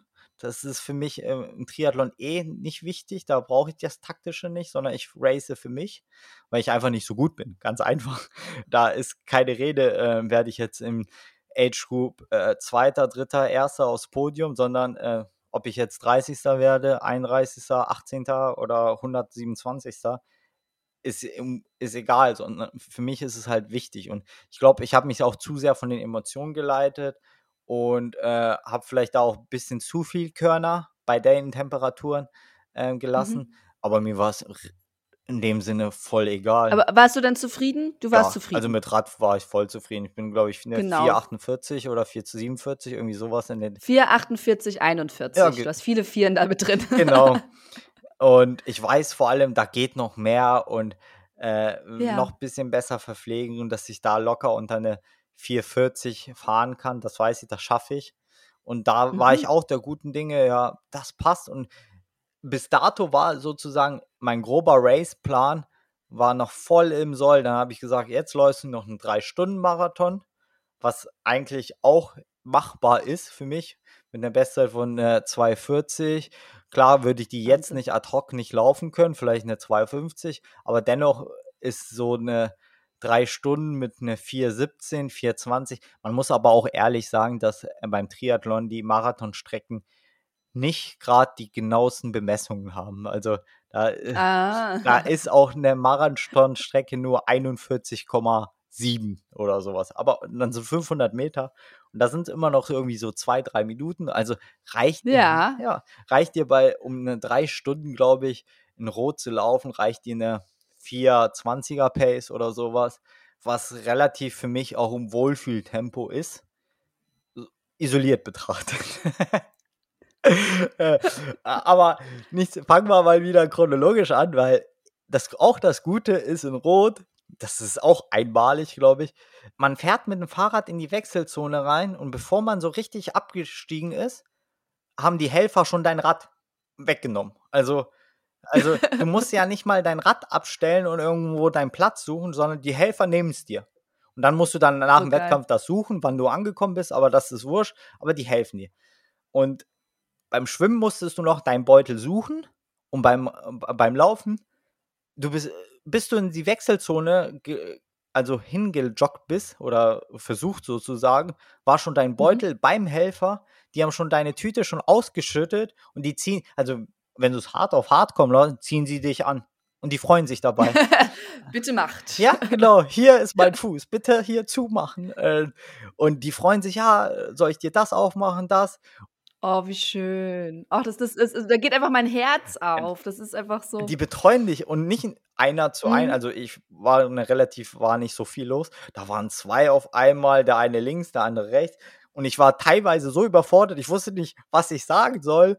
Soll ich jetzt was annehmen oder nicht? Brauch, was brauche ich? Jetzt muss ich so ein bisschen denken. Und die nehmen dir Ja. den Helm ab, tun den Helm in die Tüte. Also schneller Wechsel als in Rot kann man, glaube ich, nicht. Weil du musst einfach wirklich fast gar nichts machen. Die leeren die Tüte, die packen es ein und die sagen so, ja, ja, geh schon laufen, wir machen das schon. Und die machen es wirklich. schön, Und schön. das ist, das ist sehr, sehr schön. Und ich habe auch mal Bock, Helfer da zu machen. Einfach mal dieses, Mm. ich will keine falschen Zahlen nennen, aber auf jeden Athleten kamen, glaube ich, eins oder zwei Helfer. Also sprich, drei, dreieinhalbtausend Athleten waren, glaube ich, um die, also ich glaube 7000 Helfer. Äh, Wirklich? Ja, es ist Hammer. Aber es waren ja nicht immer alle gleichzeitig Nee, da. äh, komplett auf den kompletten Strecken verteilt Okay. und mit Vor- und Nachbereitung. Die Zahlen können wir nach äh, oder kann ich nochmal nachgucken, aber das ist schon, also deswegen. Schreiben wir dann in die Show Notes Genau. mit rein. Ich schreib's mir auf. Ja, und ähm, ja, so die Helfer und dazu noch nur kurz, noch ein kleiner Exkurs. Es gibt auch ein Rot. Am Tag danach, also am Montagabend, gibt es extra eine Party, die Helferparty, die ist nur für die äh, Helfer gedacht. Also mit mit Essen und sowas. Die fahren da auch ganz groß auf und wie du sagst, zu Recht. Und die machen einen super tollen Job. Da war auch allgemein Rot, der Veranstalter, der hat auch im Vorfeld kommuniziert, hey, liebe Athleten, wir haben Probleme, wir kriegen unsere T-Shirts oder das, die Finisher-Shirts nicht rechtzeitig geliefert und das Finish äh, und man kriegt ja auch beim Triathlon auch immer so einen fetten Rucksack. Die so, ja, das wissen wir nicht. Und dann habe ich auch äh, reingeschrieben, ey, das ist sowas von egal. Versorgt die Helfer und alles ist gut. Weil Mhm. das ist, finde ich, das Wichtigste. Ohne die Helfer, Helfer äh, ist so eine Veranstaltung nicht möglich. Und jeder, der sich aufregt, weil er am Tag sein Finisher-Shirt nicht kriegt, der soll sich mal selbst äh, hinter die Ohren fassen und sagen, okay, was ist denn wirklich wichtig? Da ist sehr viel Liebe und sehr viel Herz drin in dieser Challenge Rot Veranstaltung von jedem. Und ich würde da auch mal gerne Helfer machen. Egal, ob das irgendwie im Getränke äh, verteilen ist oder in der Wechselzone. Ich glaube, man, man hat eine tolle Geschichte, man hat einen tollen Tag, man hat Spaß, man hilft. Mhm. Und ich glaube, es ist nichts Schöneres, als Menschen zu helfen. Also, egal wie es kommt. Aber, wie gesagt, Wechselzone war wieder ein Highlight. Also wirklich, das ist ein sehr kurzes Highlight, aber ist ein Highlight. Und dann ging es los zum Laufen und dann dachte ich mir, ui, Dennis, war doch am Rad ein bisschen zu viel oder äh, war noch, ist doch nicht alles so äh, tutti mit deiner Leiste, Oberschenkel. Dann ging es zum Laufen und der erste Kilometer war noch schnell, der geht auch ein bisschen so bergab, aber ich merkte schon Kilometer zwei, drei, vier, es wird ein langer Tag. Oh, und das ist dann wirklich früh für Ja, Marathon. Genau. Es ist halt ein Marathon, ne? Aber das Gute ist, es ging auch mehreren Leuten so. Also die Leute, die ich dann überholt habe, die sahen noch kaputter aus als ich und die so, oh, hier Krämpfe, oh, es ist so heiß, oh, haben auch mit sich gekämpft. Und auch bei den Profis sieht es auch teilweise genauso, wo Jan Frodeno auch nach vier, fünf Kilometer ausgeschieden ist, weil seine Achillessehne wehtute, was, was auch okay ist, ne? Weil Triathlon oder Langdistanz ist halt Langdistanz. Und bis Kilometer 10 hat es halt wehgetan, aber ich war noch voll im Soll. Also ich bin da eine 420er Pace im Schnitt gelaufen, habe mich bis dato noch verpflegen können, aber ab Kilometer 10, 11 ging gar nichts. Und man muss sich, obwohl ich die Strecke in Rot mag, Laufstrecke, die führt so ein bisschen durch die Stadt, ist eine Runde und dann führt sie von diesen 40 Kilometern irgendwie 18 Kilometer am Kanal. Es ist halt sehr stumpf, aber stumpf mag ich. Und dann mhm. rechts ist so das Wasser und dann gibt es einen Wendepunkt, dann läuft man in die eine Richtung vier Kilometer, dann hoch irgendwie zehn Kilometer und dann wieder das gleiche zurück und dann wieder durch den Wald und durch die Stadt. Und dann hat man sozusagen die 30 Kilometer. Aber so nach Halbmarathon und man merkt, ja, dann fängt ja Triathlon an. Und das mhm. war zäh. Also, obwohl auch meine Eltern da waren und so, ich habe mich auch immer versucht zu motivieren. Und man motiviert sich als, man fängt, man struggelt mit einem selbst im Kopf. So wirklich, man hat diese ja. Höhen und Tiefen und dann sagst du, okay, ich laufe bis Kilometer 10 und dann gehe ich das erste Mal. Und dann sagst du, ja, okay, machen wir bis 11, 12 oder ach, machen wir bis 14. Dann habe ich ein Drittel schon hinter mir. Mhm. Und dann sagst du, ja, dann gehe ich in jeder Verpflegungsstelle, gehe ich. Und dann von Verpflegungsstelle zu Verpflegungsstelle laufe ich. Und, und es war halt bombenheiß. Und Verpflegungsstelle, mhm. ich habe jede Verpflegungsstelle mitgenommen. Wasser ohne Ende getrunken. Leider außer Wasser ging da auch nicht mehr viel rein, weil ich hatte einfach keinen Geschmack und ich wollte es nicht. Und das muss ich auf mhm. jeden Fall optimieren, dass man sagt, okay, ich wirke mir auch was rein. Das ging einfach nicht. Ich habe auch versucht, mit Cola zu trinken, Cola Wasser, Cola Wasser es ist halt sehr, sehr zäh und wenn es warm ist, muss ich auf jeden Fall da auch üben, üben, üben, weil das ist eine andere Geschichte, wenn man halt nicht in der Belastung ist und es ein bisschen kühler ist. Wobei auch das Gute ist, beim Triathlon oder bei Langdistanz sind die Verpflegungsstellen sehr nah beieinander. Also das ist okay. meistens maximal zwei Kilometer ist die nächste oh, Verpflegungsstelle. Oh, okay, okay. Also das ist okay, maximal. Das ist also meistens so immer eine Meile oder sowas. Und das ist nicht so, okay, jetzt muss ich jetzt noch fünf, sechs Kilometer laufen bis zur Verpflegungsstation. Nee, dann mhm. ist es wirklich zwei Kilometer. Aber die zwei Kilometer können auch sehr, sehr lang sein. Zwei Kilometer können sehr lang sein, ja. Genau. Und das war es auch so. Und die wurden auch immer länger hinten raus. Und bis zum Halbmarathon war immer dieses Stop and Go sozusagen. Äh, in der mhm. Verpflegungsstellen ruhig verpflegen und dann gelaufen. Und dann so ab Kilometer 25 war so der erste lang gegangen. Und da habe ich auch Susi gesehen. Die hatte zwar für mich auch so eine Mortenflasche schon, aber die wollte ich einfach nicht. Und dann da habe ich gesagt, Susi, es wird heute ein langer Tag. Ich kann nicht mehr. Und ich war energetisch schon so im Eimer. Die Hitze hat, ich bin ein Hitzeläufer und ich liebe auch Hitze. Aber die hat mir auch da schon wirklich den Stecker gezogen. Gibt sie trotzdem Energie, ja. ja. Und dann siehst du, wie andere Athleten auch gehen. Und dann sagst du, ja, wenn die gehen, kannst du das doch auch machen. Und dann mhm. hast du immer so die Gefahr, und dann bilden sich auch so Grüppchen und dann, dann ist das wirklich so. Ja, ist so eine Gruppendynamik, ja, ne? Das ist so. Ja. Und die so, hey Dennis, weil ich kannte auch welche, ja, komm mit uns. Wir gehen und dann laufen wir, wir gehen und laufen, wir gehen und laufen. Ich so, pff, nee, das will ich nicht. Und ich wollte nicht in diese Gruppe, ich wollte für mich sein und mhm. habe versucht, immer so weit zu, zu, laufen, wie es geht, aber bin auch natürlich dann gegangen. Und die letzten 15 Kilometer geht es sozusagen nach Büchenbach oder die letzten 13 und dann geht es sozusagen den Berg hoch. Für jeden Läufer, für jeden Trailrunner ist das ein Witz. Also, aber das ist so eine Steigung, irgendwie ein Prozent, die geht irgendwie zwei Kilometer, aber gefühlt ist das, du beklimmst den Mount Everest. Gefühlt in Büchenbach ist die Luft so dünn, dass du da nicht mehr, dass du eine mhm. Sauerstoffflasche brauchst. und so ist es. Und dann gehst du da hoch und dann denkst du dir, boah, jetzt gehe ich. Und in jedem normalen Lauf läufst du das locker hoch, aber das sind solche anderen Dimensionen im Kopf, das kann man sich nicht vorstellen, wenn man so schon acht, neun Stunden hin ja, aber hinter sich. Genau, das wollte ich gerade sagen. Du bist ja schon den ganzen Tag sportlich aktiv gewesen. Ja, und dann denkst du dir, okay, jetzt gehe ich. Und dann denkst du dir, ja, okay, ich gehe nur den Berg hoch, aber zurück zurück äh, laufe ich den. Dann lasse ich laufen. Aber deine Muskulatur ist so am Ende, dass es auch nicht runter zu laufen ging. Also von Kilometer, sage ich mal, 33 oder 32 bis 38 war wirklich mehr Walk als Run. Und da habe ich auch die größte mhm. Zeit verloren. Und dann dachte ich mir, ja, da war ich auf jeden Fall nicht im Plan von irgendwie unter 39 zu finishen oder 29, 915, was ich eigentlich machen wollte habe ich schon abgeschrieben, ich wollte nur noch finishen. Das war sozusagen, ja, Dennis, finishen ist gut. Und erst so die letzten drei Kilometer dachte ich, habe ich mal wieder auf die Uhr geguckt und so, ey, geil, Dennis, du hast noch 20 Minuten Zeit, unter eine Sub 10 zu laufen. Für drei Kilometer. Und dann rechnest du, bevor du die, eine Entscheidung triffst, rechnest du, lohnt sich das jetzt zu laufen? Also, ja, ein Sechserschnitt, komm, mit ganz viel Anstrengung, ein Sechserschnitt. Ja, ein Sechserschnitt so zu laufen, ist wirklich einfach für mich aus dem Nassen. Also, ist ja nichts, ist ja nicht Das schnell. nicht. Ist ja wirklich nicht schnell, Nee, aber für dich, für dich nicht, Nee, nein, ja, nicht. und, äh, und dann denke ich mir, und aber da rechnest du, lohnt sich das? Ja. Lohnt sich den Aufwand? Und dann dachte ich, okay, komm, versuchst du mal.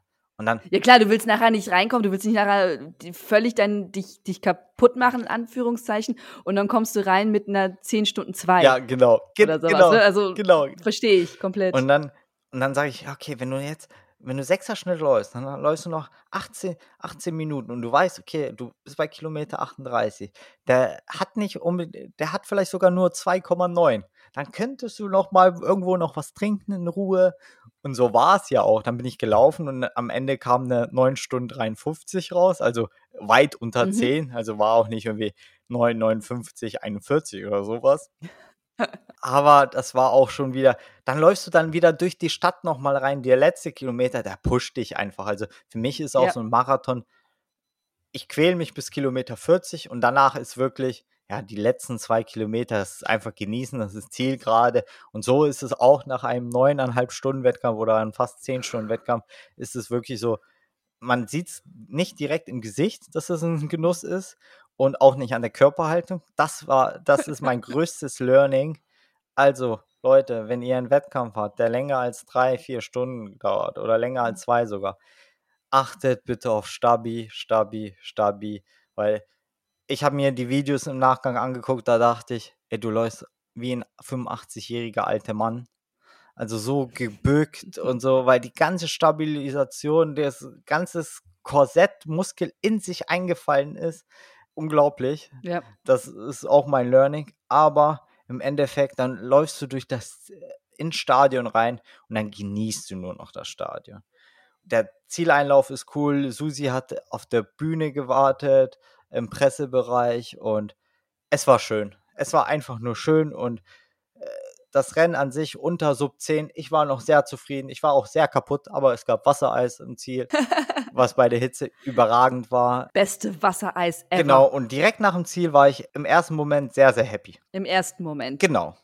Also, ja, das ist, wie gesagt, meine Eltern waren da. Für mich ist das immer was Besonderes, wenn meine Familie da ist, weil ich das als Jugendlicher, als Kind nie hatte, in dem Fall. Mhm. Und jetzt kommen die, fahren auch äh, aus Salzgitter, sind es, glaube ich, 400 Kilometer extra für den Wettkampf, feuern dich an, ähm, deine Freunde feuern dich an.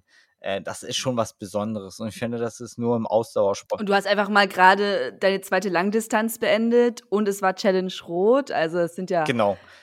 Du darfst da zufrieden und glücklich sein. Genau.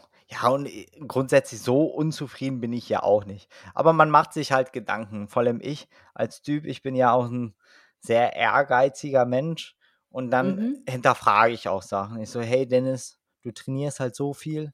Und äh, dabei kommt so ein verkorkster Marathon mit 3 Stunden 38 oder 32, 38 glaube ich.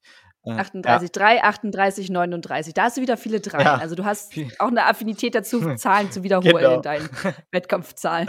Und dann denkst du dir, ey, du wolltest eigentlich fast 40 Minuten schneller sein in deiner Mhm. Lieblingsdisziplin. Was lief falsch sozusagen? Und so, du trainierst doch so viel und dann hinterfragst du dich und dann siehst du, und ich habe auch ein richtig großer Struggle. Ich, ah, für mich fällt es schwer, sich auf mich zu fokussieren. Ich gucke sehr viel nach rechts, nach links und sage, hey, die trainieren genauso viel, sind deutlich besser als du was ist mit dir los? Warum kriegst du das nicht auf die Reihe? Und so war es dann so der Tag auch danach. War auch Mhm. noch okay, aber die Tage dann wirklich so. Und das mit dem Laufen hat mich so sehr, sehr richtig gestruggelt. Und sagen, okay, da hatte ich auch so tief, so die Woche danach.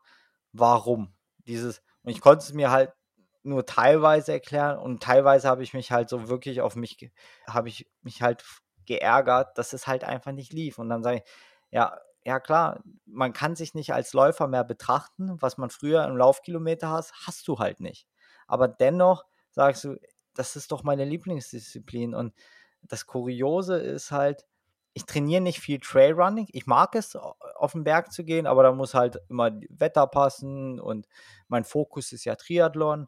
Aber wenn ich einen mhm. Trail-Wettkampf mache, da, da flutsche, also für das wenig Trail-Training bin ich da relativ gut und mache da einen Podiumsplatz und dann hinterfragt man sich, ja, was willst du denn eigentlich? Weil wer mich auch ein bisschen kennt, mein größter Traum, das ist wirklich mein größter Traum, und dann glaube ich, dann ist es mein sportlicher Höhepunkt, ist bei irgendeinem Rennen, das kann auch von mir ein Pups-Volkslauf sein, als erstes durch die Ziellinie, aber, weil ich bin schon mal beim kleineren Läufer erster, mit einem Zielband. Ich will unbedingt mal ein Zielband haben. Ich, und das würde mhm. ich auch mitnehmen. Das würde ich den Veranstalter sogar abkaufen danach. Ich will, ich will einfach mal dieses Zielband in den Händen haben und einfach so richtig abfeiern. Das ist mein größter Traum. Immer wenn ich so sehe in Veranstaltungen, ich bin nur da als Zuschauer und dann gucke ich so, ey, da hättest du vielleicht auch gewinnen können. Gab es da ein Zielband? Und wenn ja, sage ich, scheiße, ey, hättest du mitgemacht. Und wenn es nicht, ja, nicht schlimm, gibt es kein Zielband, brauchst dich nicht zu ärgern. Also das ist so, so ein Ding. Ja. Und dann denkst du, und dann fange ich wirklich an zu strugglen. Ich so, ja, ein Triathlon läuft eigentlich ganz gut mit diesem wenigen Training, kannst da mal was reißen, aber dir macht halt, Triathlon macht dir halt mehr Spaß als Trailrunning. Aber ein äh, Triathlon bist du halt nicht so stark. Da habe ich mich auch so gefühlt, okay, das Triathlon-Training mit Radfahren, Schwimmen macht dir verdammt viel Spaß, aber ist das wirklich, was du willst? Und ist es nicht vielleicht, versuch doch mal Trailrunning nicht zu fokussieren. Und das ist so ein Ding, wo ich immer noch struggle, wo ich eigentlich nicht mhm. die Lösung habe. Aber dennoch bin ich mir sicher, dass ich im Triathlon noch nicht das ausgeschöpft habe, was ich ausschöpfen kann. Und das ist, glaube ich, erstmal noch ein Tick wichtiger als dieses Zielband, wobei das Zielband bleibt ein Traum. Und das werde ich nicht im Triathlon, glaube ich, schaffen, aber im Trailrunning kann, kann es vorkommen. Dennoch habe ich mich entschieden, sage ich mal, in der Woche danach, ich mache nächstes Jahr noch mhm. eine Langdistanz, nicht mehr für dieses okay. Jahr. Die wird wieder Hamburg sein und da will ich mal wirklich in Anführungszeichen mein perfektes Rennen machen, dass ich dann wirklich glücklich danach bin, dass ich sagen kann, okay, das war es was danach passiert, ob ich dann noch, noch ein größeres Loch falle, weil ich dann sage, okay, das hast du alles erreicht, das weiß ich nicht. Aber das ist gerade, was mich so motiviert und ich struggle halt sehr viel. Was viele nicht mhm. mitkriegen, mhm. ist so, es ist nicht immer alles so happy und was Instagram allgemein sagt, ey, jeder Lauf ist super geil und ich struggle gerade ja auch mit meiner Leiste. Ich kann seit sechs Wochen mhm. nicht so richtig laufen. Also wirklich nicht richtig. Hatte, glaube ich, insgesamt in diesen sechs Wochen 20 Laufkilometer oder sowas. Und ich weiß nicht, wo es herkommt. Also MRT sieht gut aus, Physio bin ich regelmäßig. Jetzt war ich beim Osteopathen. Ich kann alles machen. Ich kann Fahrrad fahren, ich kann schwimmen, ich kann Aquajoggen. Ja, ich habe mhm. Aquajoggen für mich entdeckt.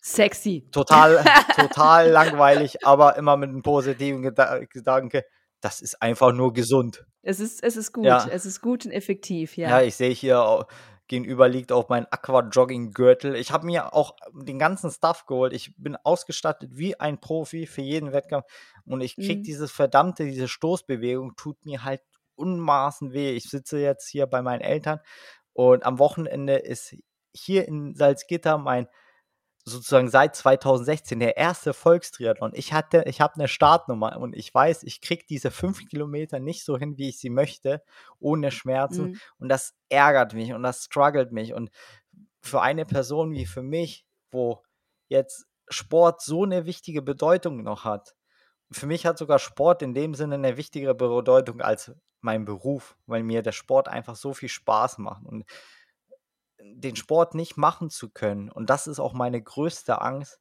ist so, Dennis, was machst du, wenn du halt richtig alt bist? Also so, so, wenn du deine Leistung nicht abrufen kannst, und das hinterfrage ich mich, und man wird halt nicht jünger. Ich konnte mit vor fünf Jahren konnte ich einfach aufstehen, bin, bin rausgegangen, laufen. Mhm. Jetzt vor ein paar Jahren so, ja, aufstehen, jetzt laufen, puh, musste ich mal erstmal den, muss mal alles mal hier zusammen zurechtrücken. Man merkt, der Körper verändert sich, man wird nicht jünger. Dennoch auf der anderen Seite gibt es halt so Athleten wie Jan Frodeno, Eliud Kipchoge, die sind alle auch Ende 30, Anfang 40, wo man denkt, ey, die sind auf dem Zenit ihres Lebens, die, und ich bin ja noch Anfang 30. Ich so, du hast noch fünf Jahre, sechs, sieben Jahre, wo du noch richtig gut werden kannst. Und vor allem mhm. in diesen Ultra. Äh, aber die haben auch keinen Vollzeitjob, ne? Richtig. Aber auch in diesen Ultradistanzen ist es halt machbar, mit einem älteren werden, also dass man schneller ist. Oder ich habe einen mhm. Kumpel, Florenz aus Berlin, der war, als ich Marathon gelaufen bin, war er auch Marathonläufer und ist nach Berlin gezogen und ist auf die Kurzdistanz oder Mitteldistanz auf der Bahn gewechselt, also alles was 1500, 3000 Meter. Und er ist verdammt schnell geworden. Und das ist auch so ein kleines Vorbild, wo ich sagen kann, ey, der war schon immer schnell, aber der ist jetzt verdammt schnell. ich so, der ist ja mhm. auch in deinem Alter und es, es ist möglich, es ist möglich, wieder schnell zu werden. Damit struggle ich. habe so viele Gedanken im Kopf. So, Dennis, was willst du wirklich? Und teilweise überlege ich mir, ja, du brauchst doch, glaube ich, einen Mentaltrainer, der dir mal auch von außen sagt, Dennis, entscheide dich, du hast halt keinen Druck. Und Susi sagt mir das auch. Den Druck, den ich mir mache, mache ich nur mir. Das ist auch ganz halt mein Gedanke. Ich denke auch gerade so, überleg dir, also, also, ich bin ja kein ja. Mentaltrainer, sonst irgendwas, aber ich, mein Gedanke war wirklich, das habe ich mir auch aufgeschrieben, so, äh, was ist dir wichtiger, äh, Spaß zu haben beim Sport oder erfolgreich zu sein in Zahlen. Ja. Und diese Zahlen setzt du dir ja auch selber, wie du, weil wie du sagtest, du bist ja kein Profi. Du trainierst auf einem wahnsinnig krassen Level. Das haben wir auch im Zeitmanagement-Podcast ja noch mal ein bisschen auseinandergenommen. Mit unglaublich vielen Stunden, mit unglaublich viel Herzblut und Ehrgeiz und äh, Disziplin und Strukturiertheit. Aber du hast ja trotzdem noch deinen ganz normalen Job, den du noch nebenbei machst. Also nebenbei ist ja. eben nicht, ne? Also. Ja, das, ich weiß und ich, das ist mir auch mhm. bewusst. Mhm. Und, äh, aber dieses zu akzeptieren, dass ja. das ist, fällt mir schwer. Und äh, also mein Traum-Szenario ist, ich wäre noch 20. Ich wüsste mit 20 Jahren schon oder hätte damals gewusst, ja, Ausdauersport ist genau das und nicht Fußball. Und dass ich mich da fokussiert hätte. Und ich habe einfach, die größte Angst ist, dass die Zeit wegrennt. Und das ist auch, es klingt halt doof. Ich bin jetzt hier sechs Wochen verletzt. Ich hätte vielleicht zwei, drei Wettkämpfe mehr machen können oder jetzt kommen noch welche. Und ich denke mir, ey, es, draußen scheint die Sonne. Deine Freunde links, rechts laufen, äh, trailen, machen Triathlon, machen Leistungen und du kannst es halt nicht. Du kannst halt Radfahren, du kannst schwimmen und mhm. dieses Eingesteht, ich verbessere mich natürlich im Radfahren und Schwimmen. Das ist keine Frage. Das wird mich, äh, das bringt mich auch voran und das hält mich auch sozusagen noch äh, positiv zu sein. Aber in einer Disziplin, wo du weißt, du lebst für die Disziplin und das ist halt der Laufsport. Es gerade nicht machen zu können und zu wissen, okay, die rennt noch die Zeit davon. Und es ist draußen ist super Wetter. Ich habe keinen Bock mehr auf Winter. Ich weiß, wie ätzend Winter wird. Ja, das struggle ich selber mit mir. Es, es gibt Tage, wo es wirklich besser wird, wo ich sage, okay. Dennis, mhm. alles ist gut. Und da rede ich mir da auch so ein, aber es gibt auch Tage, wo ich, also ganz ehrlich, könnte ich nur heulen, weil es ist halt so, ja, alle haben Spaß gefühlt, nur du hast keinen Spaß, weil es halt einfach nicht geht. Ich hoffe auch von jedem Tag mit dieser kleinen Verletzung, dass sie, so wie sie plötzlich da war und so hartnäckig, dass sie auch so plötzlich wieder geht. Also dann, ich war, stehe immer so auf und so, jetzt ist es weg. Und dann gucke ich, Ah, doch nicht. so ist es. Ich bin noch da. Aber ich habe diese Hoffnung, weil ich hatte schon mal mhm. Kleinere und die war auch plötzlich wieder weg. Ich mache wirklich mit dieser Verletzung, das ist das Problem. Ich weiß nicht. Wenn das MRT ergeben hätte, hey Dennis, du hast einen Ermüdungsbruch in der Hüfte, wäre nicht geil, aber ich wüsste es, wo, wo es herkommt. Sechs Wochen Pause, mhm. nach sechs Wochen probierst du und dann geht es meistens wieder. Ne? Aber in dem mhm. Fall ich habe den besten Orthopäden für mich, den es gibt, mit Uli Nieper. Lieben Dank dafür. Und ich habe einen super Crew, super Physio, wo ich wirklich zu 100% vertraue. Aber das ist, wenn man nicht weiß, woher es wirklich herkommt und weil es irgendwie eine muskuläre Disbalance ist oder, oder, oder, das ist einfach nur ätzend. Und ich weiß, ich habe gerade so ein bisschen hin und her, Wirrwarr, Ziele gesprochen, aber Ich habe gerade irgendwie so auch ein bisschen mein Herz ausgeschüttet. Und Mhm. äh, Deswegen habe ich dich auch nicht ja, unterbrochen. und das war mir auch mal so wichtig, dass auch ich oder ich liebe es, wenn ich moti Leute motivieren kann und sowas. Aber ich Mhm. kämpfe genauso wie ihr da und teilweise vielleicht auch mehr, teilweise auch vielleicht weniger mit anderen Struggle. Und was ich auch immer gelernt habe, für manche erscheint dieses, ey Dennis, ey, du bist halt so schnell. D- warum hast du halt, in Anführungszeichen so schnell, äh, warum hast du damit Probleme? Guck dir an, du hast rot gemacht. Manche würden sich das äh, nie trauen oder können es nicht oder finden Fahrradfahren nicht cool oder du bist kein Profisportler. Guck, du hast einen Job, du hast eine super Freundin, du, du bist gesund in dem Sinne. Ich habe nichts. Ja, alles vollkommen recht. Aber ich glaube, man darf auch nie ein Problem kleinreden, weil dieses Problem oder diese, was jemanden an sich stört oder sowas, ist immer was Subjektives. Genau, es ist deine Realität, um die es jetzt gerade Genau, geht. und das habe ich auch immer Mhm. gelernt. Wenn für einen Außenstehender, wie klein und wie unwichtig dieses Problem ist, ist es für denjenigen, kann das Riesen sein. Und deswegen ist es, finde ich, auch, wenn ihr, wenn es ein Learning aus dieses Podcast geht, also für, für euch, befasst euch mit der Person und versucht mit der Person, die irgendein Problem hat, muss ja auch kein Sportproblem, sich in sie hineinzusetzen und sagen, okay, es kann doch vielleicht was Größeres sein. Und das ist halt sowas wichtig. Für manche erscheint das halt super klein, aber für mich ist das ein riesen Pain. Und ich liebe halt den Sport. Und das meine ich im Ernst. Ich liebe den Sport. Ich mag meinen Beruf, aber den Sport liebe ich. Und ich wüsste auch nicht, was ich zurzeit nach meiner Passion machen würde. Also, wenn es wirklich Sport nicht gäbe, würde ich, glaube ich, sehr, sehr in ein sehr tiefes Loch fallen. Und ich habe auch immer Mhm. noch die Hoffnung, dass vielleicht von dieser Sportliebe auch mal wirklich in, weiß nicht, in Excel-Liebe. Ich mag Excel beispielsweise, aber das in einer anderen Passion kommt. Und äh, ich glaube, Mhm. es gibt nichts Schlimmeres, als in einen Tag hineinzuleben und man weiß nicht, wofür man so richtig lebt. Und ob das jetzt für Sport ist, für Kinder, für einen Beruf, whatever, aber es ist, glaube ich, sehr wichtig, dass man an einer Sache mit sehr viel Leidenschaft geht. Und zurzeit ist es der Sport, den ich nicht so richtig betreiben kann, wie ich will.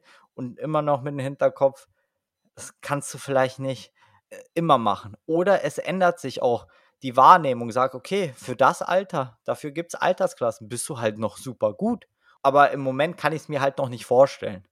Das ist so, mit dem ich struggle. Und ich liebe auch das Trainieren.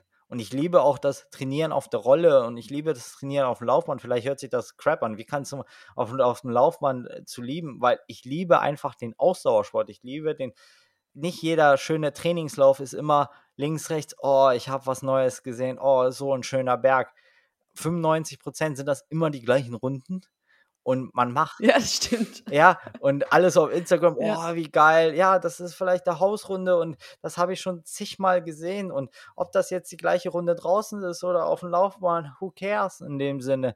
Und ich mag den Sport, weil ich mag meinen Körper sozusagen zu belasten. Ich mag das Gefühl, das bringt, es sind, es sind Glücksgefühle nach dem Sport. Und ich trainiere auch mit dem Ziel, gut zu sein. Also, und deswegen hat es mich auch zurückzukommen zu Rot geärgert im Laufen. Du trainiert, man trainiert halt wirklich so viel. Und ich mache das wirklich, ich stehe auf und dann sage ich, ja, und jetzt? Und für dieses Training kommt dieses Ergebnis raus. Das ist, und ich bin nicht gerade der kreativste Mensch, weil ich so eher so Projektstruktur und dann denke ich, das, was du gemacht hast, ist gar nicht effizient und nicht effektiv. Ja, Kosten-Nutzen so ein bisschen, ne? Ja, richtig. Und vielleicht ist Mhm. das eine andere Sch äh, Stelle, aber ich zerrede mir da auch teilweise zu viel oder zerdenke es. Und da muss ich auf jeden Fall besser werden. Und äh, deswegen tat vielleicht mir auch jetzt so ein bisschen diese Auszeit gut. Vor allem das Gespräch tut mir sehr gut, dass man sagen, okay, ähm, es ist zwar hier vieles äh, Wirrwarr und vielleicht nimmt ihr was mit. Ähm, ja, ich finde jetzt hier keinen Abschluss, aber sorry für das Nee, alles. äh, nee, nein, ich habe tatsächlich mir gerade ähm, paar Notizen gemacht, weil du ziemlich interessante Sachen gesagt hast. Also ähm, auch nochmal gern nachhaken möchte. Und zwar sagtest du ähm, sowas von wegen, du hast halt Angst, dass der Sport irgendwann vorbei ist. Und gleichzeitig sagst du aber, wenn man sich die Profis anguckt, die mit Ende 30 immer noch wahnsinnige Leistungen abrufen, gibst du dir ja quasi selber das Argument, dass es halt eben nicht nächstes Jahr vorbei ist oder sowas und das halt auch jetzt durch, durch eine sechswöchige Pause und ich ich glaube, da können auch sehr viele mitfühlen, die mal länger verletzt waren, also länger als mal eine Woche, dass sie sagen, boah, es ist echt ätzend, besonders im Sommer, wenn alle trainieren. Im Winter ist es ja schon mal eher, dass mehrere sagen, ach komm, die Woche lasse ich mal äh, links liegen. Im Sommer ist es schwierig, wenn gerade alle Wettkämpfe machen. Deswegen, dass du einfach äh, da nochmal vielleicht hinschaust, dass eben nicht, du bist immer noch jung, dass es halt nicht, nicht vorbei ist, wenn du jetzt mal sechs Wochen keinen Sport gemacht hast. Ja, und wie. Und ich weiß auch, dass deine Gedanken, oder ich kann mir das sehr gut vorstellen, auch beziehungsweise Ängste sind ja immer irrational, sie sind immer subjektiv und sie kommen halt von dir heraus. Ähm, deswegen ist es vollkommen nachvollziehbar, dass du halt diese Gedanken hast und dass du jetzt gerade aus so einem krassen Wettkampf rauskommst und dann auch noch verletzt bist, obwohl du jetzt gerade so auf dem Zenit deiner, deiner Fitness in diesem Jahr zumindest bist, was man ja meistens nach einem Wettkampf ist, ist es komplett nachvollziehbar und verständlich, zumindest aus meiner Perspektive. Ja, und du hast vollkommen recht. Und das, mir geht es halt auch nicht so in dem Sinne, Dennis, ja. Dennis, du kannst halt Radfahren, du kannst, du kannst halt nur nicht laufen. Es gibt halt viele schlimmere Situationen, sei es nach irgendwelche längerfristigen oder richtigen krassen Verletzungen, Kreuzbandrissen, äh, sei es eine Corona-Infektion, die, wo man Probleme mit den Atemwegen mhm. hat und, und, und, was super, super schlimm ist und äh, wo, oder irgendwelche Krankheiten oder familiäre Geschichten, was meine Situation kicky ist. Aber das meine ich. Man muss immer das subjektiv betrachten und das ist gerade mein Pain und für andere ist das ein Witz, was ich auch verstehen kann, aber zurzeit ist das halt mein Pain. Aber andere sind andere und du bist genau. du. Wenn dich das dich jetzt gerade wahnsinnig beschäftigt, dann ist das vollkommen legitim. Dass du da jetzt auch gerade struggles, dass du jetzt gerade dir Gedanken machst, ähm, dass dich das total ärgert auch äh, mit der Leiste, weil, wie du gerade sagtest, und das ist eine Sache, die ich auch selber sehr gut nachvollziehen kann, wenn man keine einfache Lösung hat oder keine einfache Ursache, dass man sagt so, okay, Fuß, aua, Fuß gebrochen, Fuß sechs Wochen heilen, dann ist wieder okay. Ist, äh, dann hat man eine, eine, eine, Ursache und eine Lösung und man weiß den Zeitraum. Und wenn man halt eine Verletzung hat, die unbestimmt ist, wo man nicht genau weiß, woher es kommt, dann ist es halt auch so, so wischiwaschi, so, okay, jeden Morgen ist es jetzt weg. Nee, es ist noch nicht weg, verdammt, es ist immer noch da. Und das belastet halt ja auch, weil man eben nicht weiß, ab wann ist es wieder gut. Korrekt. Du hast es perfekt zusammengefasst. weil ich das ja auch dieses Problem habe mit meinem Fuß mhm. seit zwei Jahren, wo ich auch mittlerweile für mich selber weiß, dass es halt bei mir auch viel psychosomatisch ist, dass wenn ich gestresster bin, angespannter bin, frustrierter bin, dadurch mein Körper sich mehr anspannt, dadurch bei mir alles angespannt ist und dadurch eben die Plantarfaszie bei mir gezogen wird. Das dauerte auch Ewigkeiten, bis ich das herausgefunden habe. Das, äh, deswegen kann ich das einfach sehr, sehr, sehr gut nachvollziehen. Ähm, was ich auf jeden Fall sagen kann, ist, vielen lieben Dank für deine Ehrlichkeit, für deine ehrlichen Worte. Das ist immer sehr, sehr viel wert, weil ähm, es bestimmt den einen oder die andere gibt, die es jetzt gehört haben und sagen, boah, Dennis, I feel you. I feel you, ich verstehe dich komplett, diese Gedanken, diese, die man eben hat ähm, bei einer Verletzung oder nach einem Wettkampf, der eben nicht so gelaufen ist, wie man wollte, wo man dachte, boah, ich habe mir so den Arsch aufgerissen, ich habe so viel getan und das Ergebnis ist einfach nicht das, was ich erwartet habe. Und dann ist es halt immer schön zu hören, dass es auch andere gibt, denen es auch so geht und dieses Gefühl hat, ich bin nicht alleine. Das ist halt auch unglaublich viel wert. Auch in einem Heilungsprozess, in einem mentalen oder körperlichen Heilungsprozess einfach zu wissen, es geht nicht nur mir so, es geht auch anderen so. Du hast vollkommen recht und du hast aus diesem Wirrwarr-Gespräch von mir hast einen wunderschönen Abschluss gemacht und äh, wie du auch schon gesagt hast, ja, Instagram und Strava und sowas, das ist alles schön und gut. Man muss halt auf sich fokussieren und ich muss dafür auch ganz, ganz viel lernen. So eine Person wie ich, mit, die so einen Ehrgeiz hat, muss auch mal auch zur Ruhe kommen. Und vielleicht gibt es auch andere Leute, die so strugglen, können mir gerne schreiben, wie die es machen, Tipps geben. Da bin ich immer offen oder irgendwelche weiteren Fragen, Rückfragen wie ihr mich kennt, ich bin ja eine ehrliche Haut. Also alles, was auf Instagram gepostet ist, ist alles ehrlich und gerne Rückfragen und würde mich freuen, Mhm. wenn da irgendwie Feedback kommt. Und ich wünsche dir einfach, dass du deine Leidenschaft und deine Liebe und deine Passion zum Sport behältst. Auch jetzt gerade in den schwierigen Zeiten, dass sie dich weiterhin motiviert, weil ich glaube, du wirst noch ganz, ganz viele tolle Sachen machen. Und, und wenn du in einem halben Jahr deine große Passion für äh, Feldhockey findest und plötzlich da merkst, dass du der Wahnsinn bist oder ähm, im Akro-Yoga oder Briefmarken sammeln. Genau sowas, aber äh, das ist halt das Wichtige. Wenn Mhm. einer für was lebt, das ist doch toll. Wenn das jemand glücklich Ja. macht, dann ist das Umfeld auch Bitte, gleich bitte glücklich. und- weitermachen. Genau. bitte, bitte weitermachen, bitte dranbleiben. Ähm, das mit der Leiste, das wird sich auch irgendwann klären. Ähm, Hauptsache, du behältst dein Feuer, du behältst deine Leidenschaft, weil das macht dich einfach auch aus. Vielen lieben Dank und ich danke nicht nur für die sehr, sehr lieben Wort Worte, ich danke für das Gespräch und es war immer wieder schön mit dir was aufzunehmen. Ich danke dir. Dank- Bis bald. Bis dann, ciao. Wenn dir dieser Podcast gefallen hat, hinterlass uns eine Bewertung und abonniere diesen Kanal, damit du auch in Zukunft keine Folge mehr verpasst.